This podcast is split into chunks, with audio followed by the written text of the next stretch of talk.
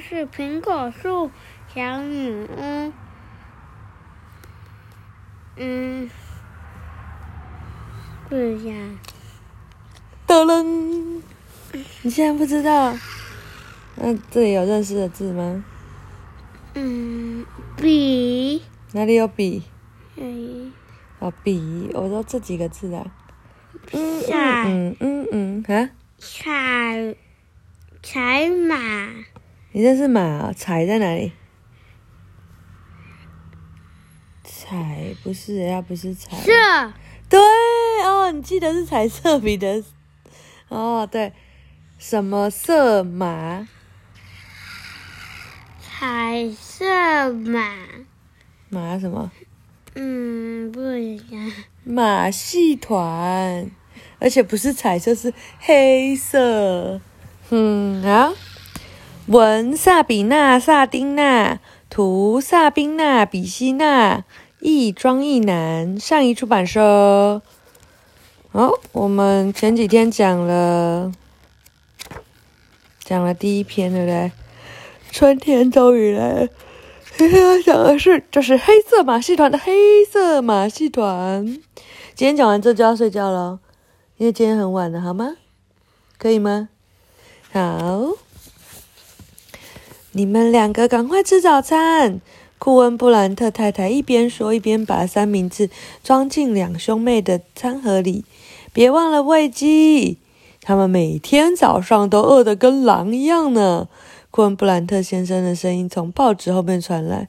雷亚和路易斯互看了一眼，不以为然的翻了个白眼。喂母鸡这件事，他们怎么会忘呢？喜欢他们还来不及呢。这些母鸡是去年兄妹俩。在一场烘焙比赛中得来的奖品哦。当时他们和爸爸妈妈纠缠了老半天，才征得同意把鸡带回模仿屋子。他们急忙把最后一匙牛奶谷片塞进嘴里，然后从座位上站起来。你们要找鸡饲料的话，就在玄关，一眼就能看到喽。他们的爸爸喊着。雷亚和路易斯抓起书包，穿上外套。拎起鸡饲料就出门了，和往常一样。每天早上出门前，他们都会先去花园里看一眼。他们知道这个花园的秘密，也知道这里到处都藏着魔法。不过今天早上，佩特纳拉、黄光帽子还有其他的苹果树小人全都不见踪影，只有阳光透过嫩绿的叶片洒下来，草叶上的露珠晶莹透亮，像一颗小巧的钻石。太可爱了，春天来了！路易斯说着，打开鸡舍外的栅栏。蓝色保暖裤实在太丑了，穿起来就像是个小精灵。雷亚没有理他，他轻轻打开鸡舍的门，温柔的叫着母鸡们的名字：白雪、红梅、巨蟒、狼蛛，快过来！路易斯大声叫着，把纳福弟弟也带出来。不要大吼大叫，你吓到他们啦！雷亚警告路易斯：“那你明天一个人来喂啊！”路易斯不高兴地说：“咕咕咕咕咕！”鸡舍的角落有了动静，一下子五只母鸡全都跑出来了，迫不及待地冲向雷亚洒在地上的饲料。路易斯拿起篮子，小心翼翼地从鸡窝里掏出一个个的鸡蛋，他们。蹲坐在鸡舍外的空地上，看着母鸡们尽情的到处啄食。雷亚伸手抚摸它们温柔软的羽毛，它们的羽毛又光滑又柔软。雷亚摸得爱不释手。它们是世界上最乖巧的母鸡，而且很聪明，知道我们永远不会把它们放进锅里煮来吃。路易斯一边说，一边轻抚摸着巨蟒的脖子。雷亚、路易斯，你们该走喽。库恩·布兰特先生从面包房探出头来，用沾满面粉的手指头指了指手表，说：“该上学了。”雷亚和路易斯的爸爸是个面包师傅，他被原来的面包房解雇后，一家人就搬进了模仿屋子。一开始，谁也不喜欢这个偏僻破旧的地方。但是双胞胎兄妹遇见了苹果树小女巫，并和她成为了好朋友。从此以后，一切都开始好转。多亏了好小女巫，他们把老磨坊改造成一家咖啡馆，十分受到游客的欢迎，生意好到一家人全都上阵还忙不过来呢。孩子们把剩下的谷粒全都倒在地上，仔细关好鸡舍的栅栏，就放就去上学了。冬天的时候，他们只能坐公车去学校，公车里总是挤满了人，潮湿的厚外套散发出难闻的气味。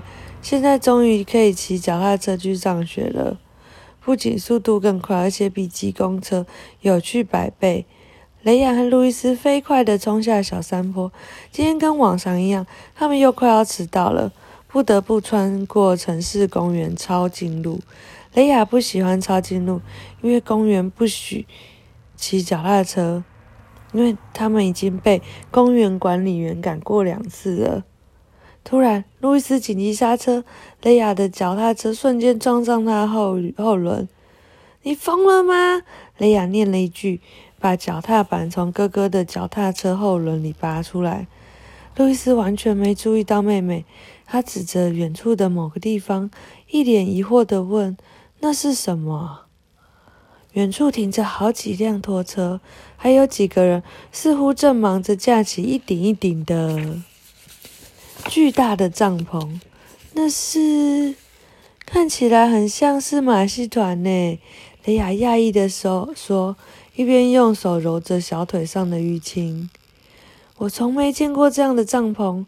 你看过、听过用黑色帐篷搭的马戏团吗？没有喂，看起来有点古怪。雷亚也同意哥哥的说法，他再度骑上脚踏车，对哥哥说：“快走吧，马上就要上学了。”雷亚的路易斯心不甘情不愿地移开了视线。雷亚说的没错，托勒老师可不好惹。他常常反复强调，上他的数学课，大家都必须准时坐在教室里。那些黑色的马戏团拖车，当然也引起了学校里其他孩子们的注意。这到底是怎么回事呢？大家猜想五花八门。有人觉得是大型的丧礼用品展，有人觉得是神秘舞会，有人觉得是一间大型的鬼屋。这下可热闹了，整个上午。路易斯在课堂上都没有办法集中注意力，他的思绪早就到了大大的黑色帐篷那里。到目前为止，他觉得大型鬼屋的可能性最大。他还用五个夹心巧克力、出奇蛋和蒂姆打了赌，因为蒂姆认为那是神秘舞会。嗯，你觉得是什么？黑色马戏团。啊，你好聪明哦！因为它是题目，对不对？搞不好它是黑色马戏团这个题目，但是里面是黑色魔法屋。嗯，好，最后一节课终于结束了。路易斯用最快的速度冲向自己的脚踏车，快点，快点，雷亚！他不耐烦的喊着：“我们去弄清楚城市公园到底在搞什么鬼！”听到哥哥的话，雷亚只能不情愿的和同学们道别。他们的妈妈定下规定，两个人必须结伴回家，谁也不能撇下谁。路易斯比雷亚早生出早出生两个小时，所以雷亚不得不听哥哥的话。在城市公园里，拖车围成一圈，把大帐篷围在中间，从外面没有办法看到里面的情形。不过雷亚还是从缝隙里瞥到了一点：草地上真的有一个马戏团。不是舞会，也不是鬼屋。入园入口的大门上，用黑色的字清楚的写着“月光马戏团”。路易斯惊讶的眼珠都要掉下来了。黑色马戏团，他从来没有见过这样的马戏团。没有五彩的灯光，也看不到小丑欢乐的身影。没有人，没有动物，甚至听不到任何声响。一点马戏团气氛也没有。路易斯绕着拖车围成的圈圆圈，像猎犬一样仔细的搜寻，终于找到了一个小缺口，从这里看得到里面。他压低声音，急忙向美眉招手。雷亚立刻跑来，把哥哥挤到一旁。多可爱呀！雷亚兴奋地说。他看到两头棕色的小矮驴。站在帐篷前面，掘着黄色的蒲公英。路易斯也往里面看，他们很可爱吧？雷亚小声地说。路易斯没有出声，他凑近栅栏的缺口往里面看，忽然张大了嘴巴看着雷亚。怎么了？